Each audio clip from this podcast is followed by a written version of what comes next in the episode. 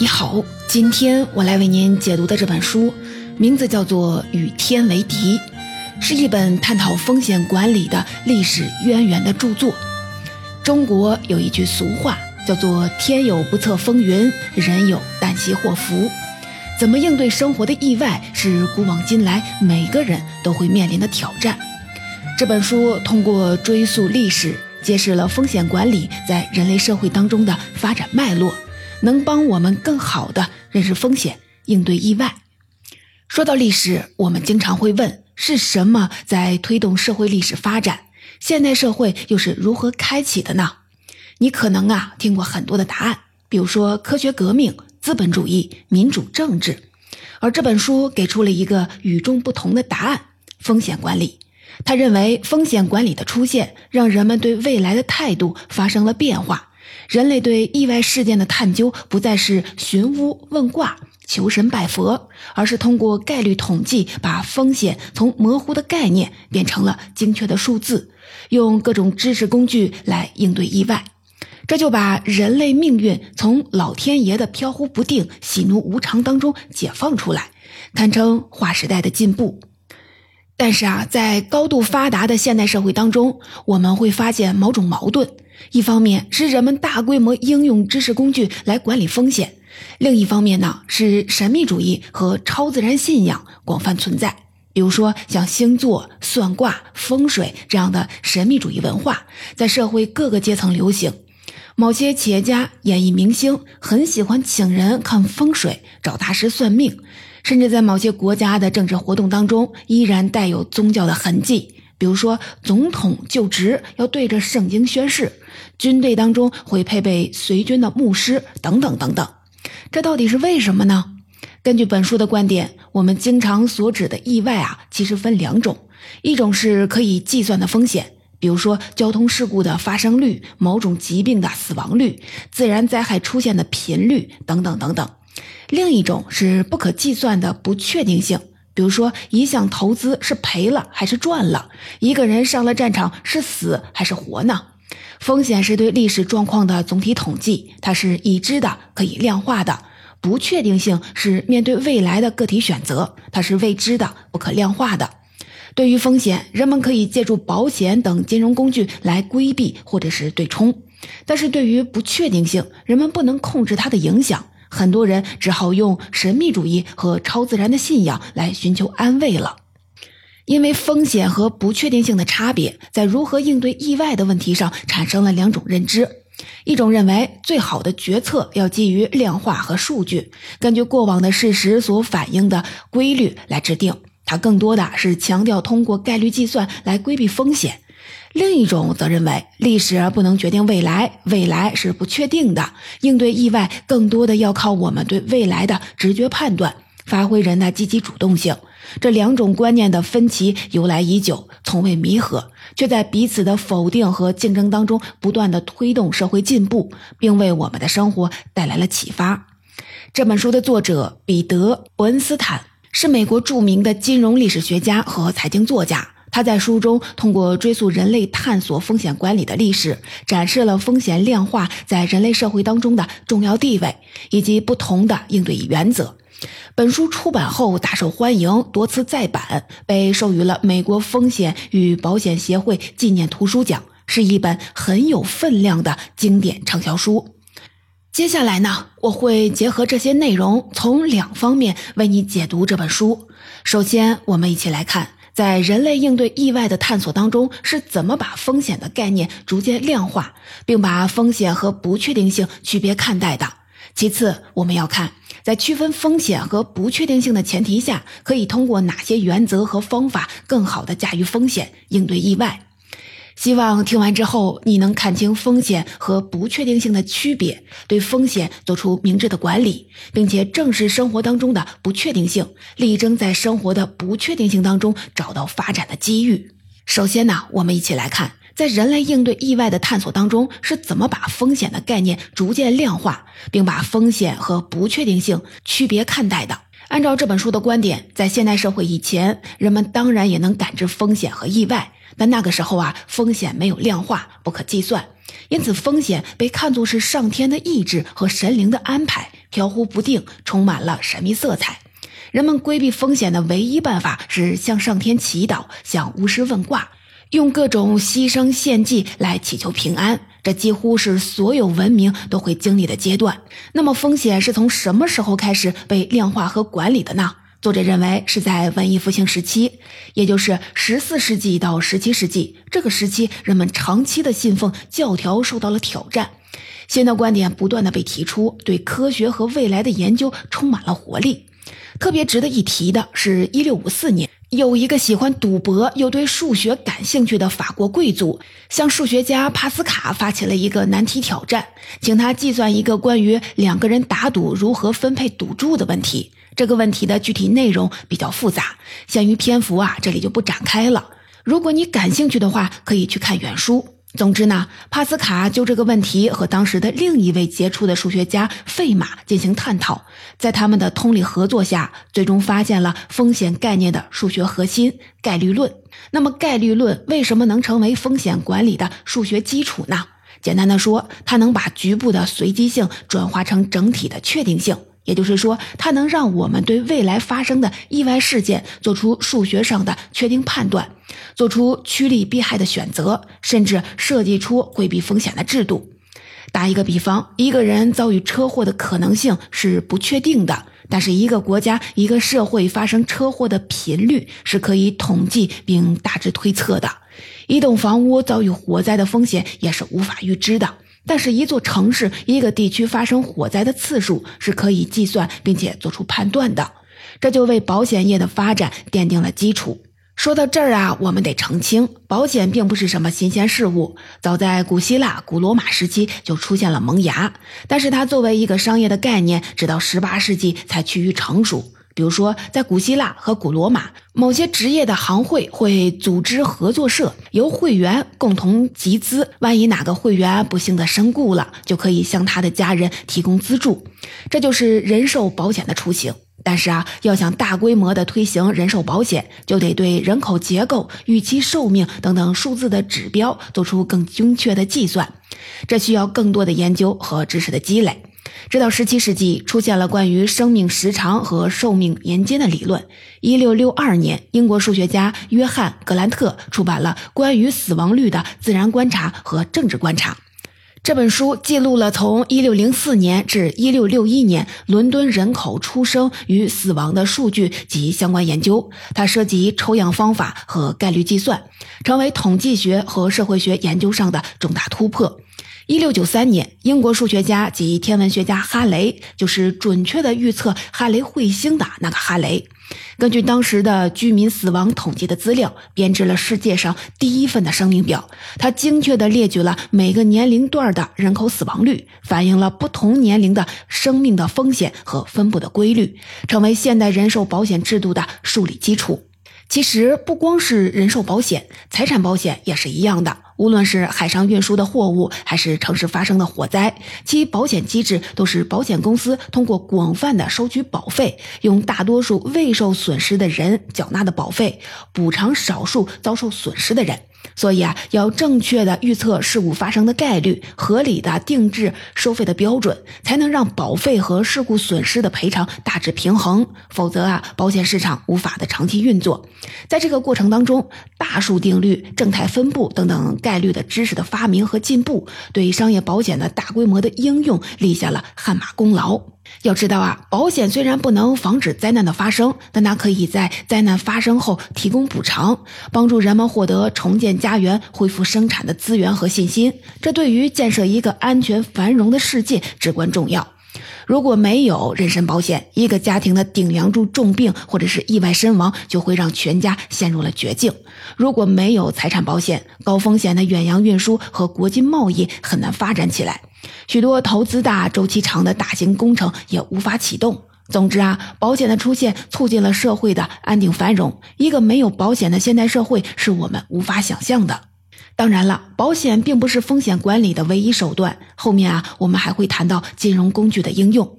按这本书的介绍，管理风险的金融工具有很多种，它们应用在社会的方方面面，从资产配置到公共健康，从战争博弈到科技发展，从粮食生产到商业保险。如果没有他们，工程师可能造不出横跨江河的大桥，农民的粮食生产会大大的减少，天上没有飞机，太空旅行也只能是空想。正是在这个意义上，这本书把人类对风险的量化和风险管理技术的诞生看作是现代社会的开端。不过，正像前面提到的，对于如何应对意外，有两种观念：一种是相信最好的决策必须基于量化分析，要根据过往事实所反映的规律来制定；另一派则认为，最好的决策更多的依赖对未来的直觉判断。他们的根本区别就在于，过去在多大程度上决定着未来。当我们面临重大决定时，是参考过去的历史更重要，还是对未来的信念更重要呢？书中记录了这样一次对话：一七零三年，发现大数定律的数学家伯努利首次的提出怎么从样本数据当中推算出概率的问题。他在写给著名的学者莱布尼茨的信中谈到了能否通过考察大量处于二十岁到六十岁的男子，找出不同年龄组的男子活得更久的概率呢？莱布尼茨对此并不看好。他在给伯努利的回信当中写道：“大自然已经制定了规律，这些规律通过事件的循环往复体现出来，但这只适用于大部分的情况。不管你的尸体上做过多少次的实验，都会有新的疾病肆虐人类。你无法对未来的事物设限，以确保它们一成不变。”伯努利的倾向和莱布尼茨的回答代表了客观量化派和主观判断派的观点。他们的分歧并没有随着概率论的诞生和风险量化技术的出现而得到弥合，因为后来的研究者进一步的提出，风险和不确定性是不同的概念，他们都需要我们去应对，但应对的模式是不同的。其中特别值得一提的是经济学家奈特，他把不确定性和企业家决策联系到了一起。根据奈特在一九二一年提出的观点，风险是可以量化的，不确定性不能量化。风险具有大数定律决定的概率分布，因此是可以被降低和被保险的；而不确定性是偶发的、独特的，既没有先验概率，也没有统计概率，不能被降低，不能被保险。这也意味着过去的数据不能提供未来的信息，把事物过去发生的频率作为预测的基础是很危险的。奈特指出，企业家经常基于过去推断未来，但这种推断并不可靠，以至于他们的计划经常是落空。在商业世界当中，到处是企业盈利和亏损的波动，这就说明啊，不确定性会打破基于概率做出的预测。正因为如此，没有人能预料企业家创新成功的概率是多少，历史数据也不能告诉企业家该做什么样的创新。关于这一点，当代的中国经济学家张维迎做过论证。他说，历史上关于马车运输的数据不能告诉卡尔本茨和戴姆勒发明汽车；有关计算机市场的数据也不可能告诉比尔盖茨发明视窗软件。同样的，有关通讯的数据也不会告诉马化腾应该创造微信。否则啊，发明微信的就应该是电信公司，而不是腾讯了。正因为未来是不确定的。张维迎认为，真正的企业家对未来的预测不可能基于统计模型，而只能基于心智模型，也就是他们的想象力、判断力和自信心。企业家能否做出明智的决策，不仅取决于数据，更依赖于人的综合素质。对企业发展而言，关于市场前景、技术前景和资源可获得性的想象力、判断力和行动力，才是最关键的因素。总之啊，人类对未来的探索和研究是为了更好的应对意外。概率和统计知识的进步，让一部分意外被量化成了风险，剩下的不可量化的部分就是不确定性。在可以量化的领域，历史数据可以帮人们更精确地计算风险的概率分布，从而降低风险、规避风险；而在不可量化的领域，应对不确定性需要发挥人的主观能动性。这就是接下来我们要讲的，在区分风险和不确定性的前提下，如何更好的降低风险，应对不确定性。咱们先从个人的角度看如何防范风险。这里啊，不能不谈到保险，保险的重要性似乎不言而喻。但在现实当中，很多人对保险不够重视，在很大程度上是因为中国的保险业起步太晚了，发展啊又太快了，出现了很多鱼龙混杂的状况，让人对保险业产生了抵触。这种状况应该转变。就拿生病来说吧，很多人都觉得只要有钱，生病上医院去治不就行了吗？恐怕没那么简单。一个人如果得了大病，不仅意味着巨额的医疗费，而且很可能好几年啊都没法工作，也就失去了收入的来源。如果没有足够的医疗保险，但可能很可能啊就要变卖家产、四处借债了，导致经济陷入严重的困境。再比如说，有些人做微型创业，雇的人不多，为了省钱省事儿，可能不给雇工上保险，或者啊用现金来补偿。这种情况下，一旦发生工伤事故，追究赔偿责任，也可能把创业者彻底的打垮。有些人忽视这种风险，觉得他们都是小概率事件，但正因为他们是小概率事件，才可能让人花很小的代价在事发时获得巨大的补偿。这正是保险的意义。如果无视这种风险，就像一个人不带任何的装备去爬山，万一有落石砸到任何部位，都容易让人跌落山谷。所以啊，他提醒我们要把保险看作是人生旅程的防守工具，在跨越人生这座大山的时候，我们不能只顾的往上爬，还要注意不被突然滚下来的石头砸中掉下去。也就是别只想着工作赚钱。还必须为自己配备适当的保险，比如说你是一个刚步入社会的年轻人，没有积蓄，也没有成家，那你暂时只需要保障自己的人身安全，只要配备医疗险和意外险就可以了。但如果你成家了，用积蓄买了房子、车子，为了保障家人和财产的安全，你可以添加重疾险、寿险、家财险和车险。再后来呢？如果你已经小有成就，收入啊也相对的丰厚，想规划自己的养老以及孩子的未来，还可以根据自己的经济情况，在保障型保险的基础上再进行添加和调整。总之啊，要想拥有一个健康、体面、安全的生活，需要做好保险方面的配置，避免生活因为某个意外崩盘。从青年、中年到老年，最好有一个系统性的安排。这样啊，才能免除后顾之忧。以上的这些建议，主要是从现实利益来说的。这里啊，还要补充的就是，从历史发展的维度看，我们也应该重视保险。按照《与天为敌》这本书的观点，人类对风险的量化以及风险管理工具的创造，是现代社会和古代社会的区别。换句话说，如果我们还不会用保险等金融工具来降低生存的风险，就等于没有享受到现代文明的成果，还生活在落后的古代社会。这也涉及接下来我们要讲的，从整个社会的角度看，应该如何降低或者是防范风险呢？答案是发展风险交易市场，推广各种金融工具。前面提到了，保险并不是风险管理的唯一手段，其他风险管理还包括了使用期权、期货、股市等等等等。如果没有他们，工程师可能就造不出横跨江河的大桥，农民的粮食生产会大大的减少。天上啊没有飞机，太空旅行也只能是个空想。下面我就根据风险管理课的内容，以期货为例，来介绍金融工具是如何降低风险并促进社会福利的。今天我们谈到期货，你可能会想到黄金、外汇、大宗商品这样的词汇，它们经常在新闻里和期货联系在一起，显得是时髦又复杂。但是啊，要探究期货的起源的话，它的初衷啊很简单、很朴素，就是为了帮农民规避价格波动的风险。我们来打一个比方，我们是一群以种粮食为生的农民，每年随着季节的变化辛苦的劳作，就盼望着能有一个好收成，卖一个好价钱。但是啊，每年的气候不一样，粮食收成不一样，市场行情也可能是不一样。如果我们辛苦种了一年的粮食，收获的时候突然遭遇了粮食降价，就会出现巨大的损失，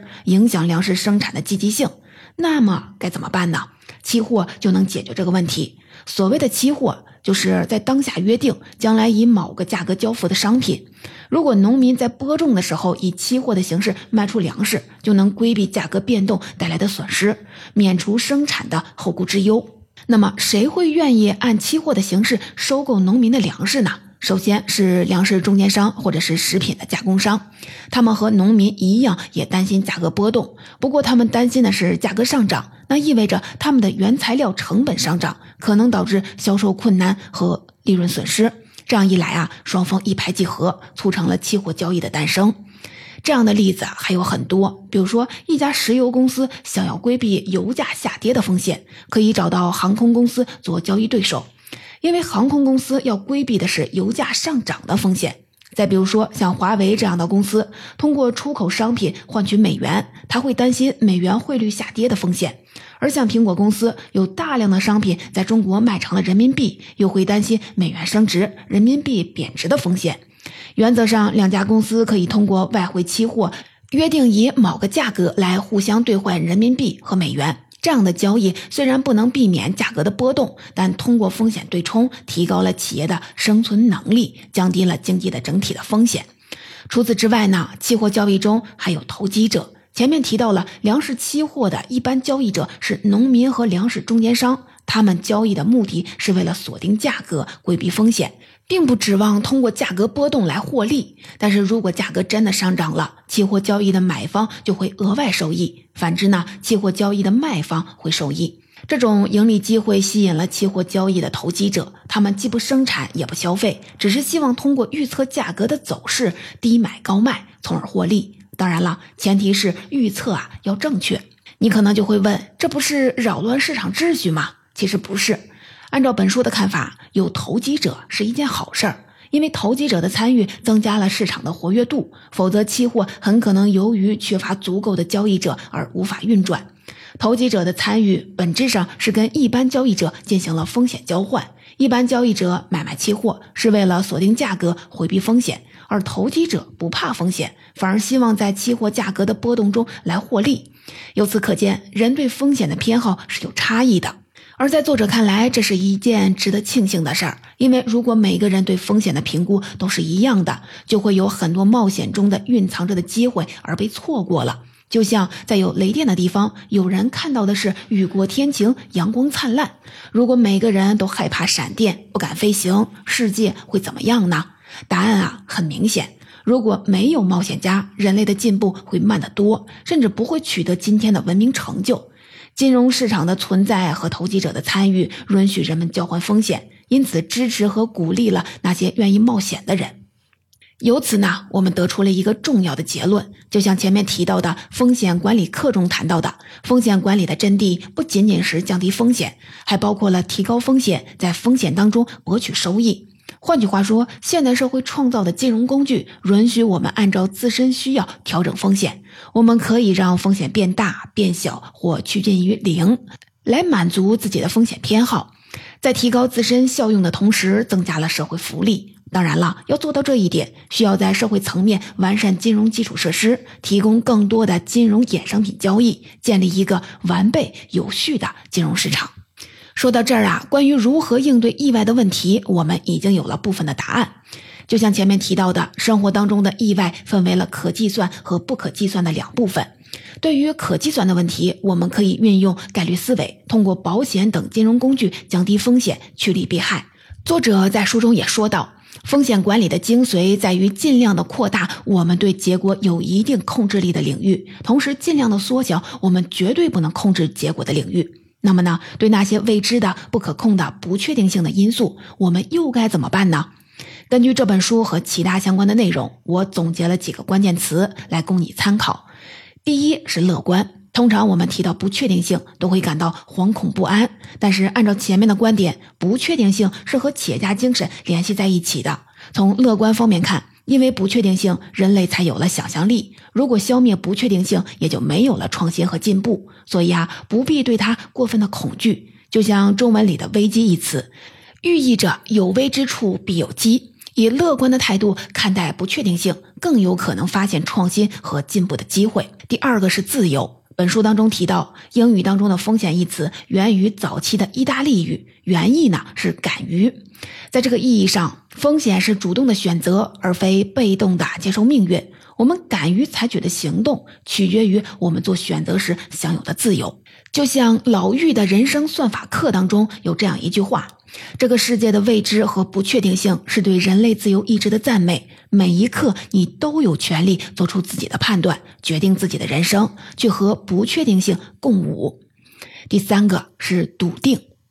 有一本书叫做《升维》，作者提出了用长期主义的价值观面对不确定性，也就是按照自己的理念和信念做决策。他认为，在充满了不确定性的世界里，不存在蓝海红海之分，我们无法选择海洋，只能选择做自己的舵手和坚持自己的目标。就像中国有一句古话：“尽人事，听天命。”把自己能做好的部分做到最好，剩下的呀就留给不确定性。